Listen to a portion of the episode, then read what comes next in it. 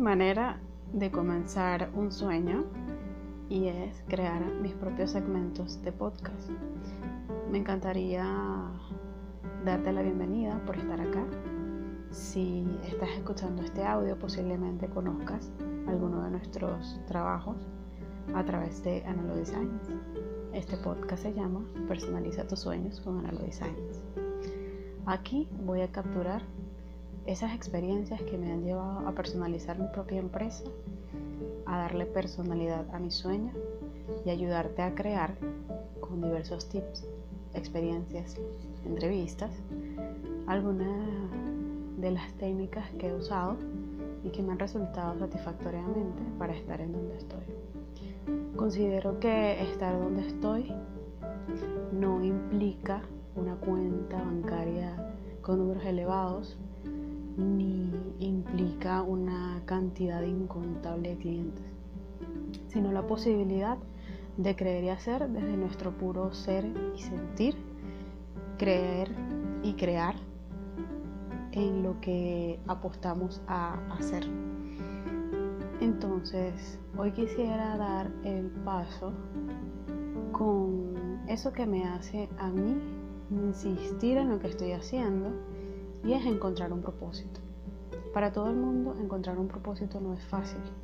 Tener un objetivo claro de saber a dónde vas a llegar no viene de buenas a primeras. Se tiene que hacer un trabajo extenso con el propio descubrimiento de tu ser y las ganas de convertirte en algo. Siempre es las ganas de convertirte en algo o de transformar a alguien.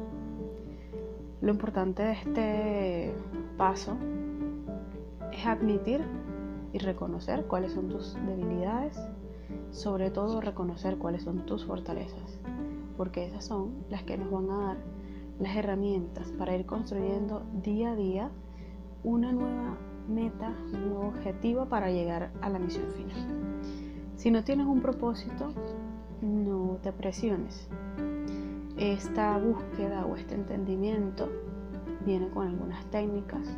La que yo uso es una que se llama el mapa de vida, donde yo divido en cuadrantes cómo quiero ser recordada en el tiempo, cuál sería mi objetivo de vida o la trascendencia. La palabra clave para mí para encontrar este foco fue pensar en cómo quisiera ser recordada. Después, al lado de ese cuadrante, se, se encuentra eh, finanzas y posicionamiento. ¿Qué quieres lograr tú en números? ¿Cuánto quieres ganar? ¿Qué quieres obtener a nivel de a nivel material o a nivel de crecimiento? Hay otro cuadrante que se trata de cambios y hábitos. Sabemos que para transformar algunas cosas y algunos conceptos o para dar un paso siguiente a lo que queremos crear, debemos estar conscientes de qué hacemos a diario que nos lleva a ese objetivo. Y posiblemente hay algo que quizás no sirva de nada y no nos está llevando a donde nos quiere llevar y nos está eh, limitando el tiempo que podemos dedicar a eso que nos hace alcanzar lo que queremos eh, llegar. Puede ser leer más, si lo haces menos, quizás algún hábito alimenticio o eh, algún hábito de actividades diarias como el uso del teléfono o de las redes sociales. ¿Cuánto tiempo dedicamos a ciertas actividades que no nos llevan a nada? Y en el último cuadrante se encuentra alianzas y conocimientos. Este es uno de los cuadrantes más importantes porque tiene que ver con el entorno donde te desarrollas quiénes son las personas que están contigo a tu alrededor, ayudándote a hacer lo que quieres construir. Es importante que también nos enfoquemos en educarnos en aquellos que sintamos que nos hace falta para mejorar.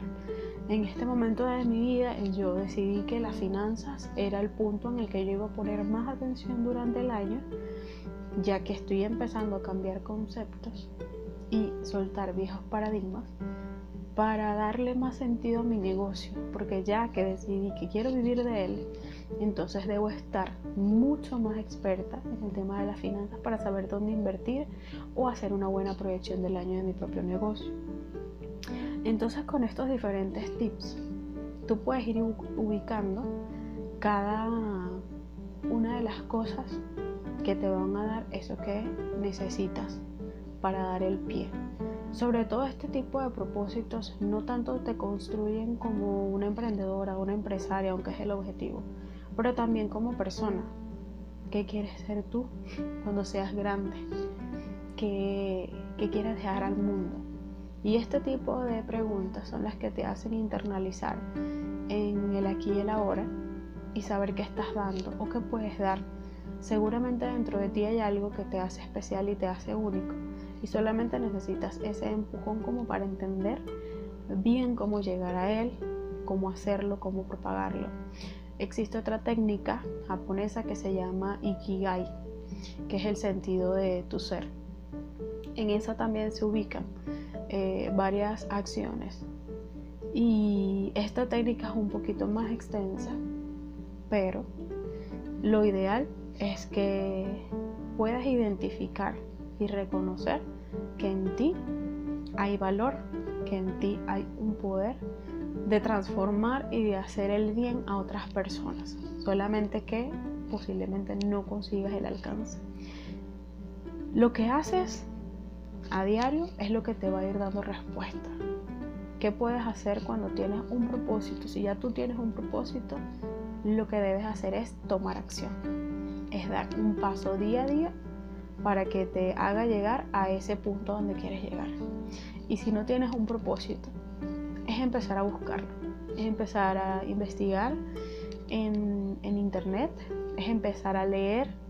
Eh, hay un libro que se llama El elemento de Ken Robinson, donde te explica que todo ser humano tiene un punto donde se siente feliz, donde lo que hace la gracia olvida del mundo cuando está haciendo esto.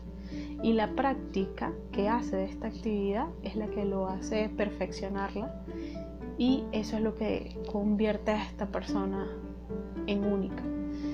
Em, también existen otros tipos de, informaciones.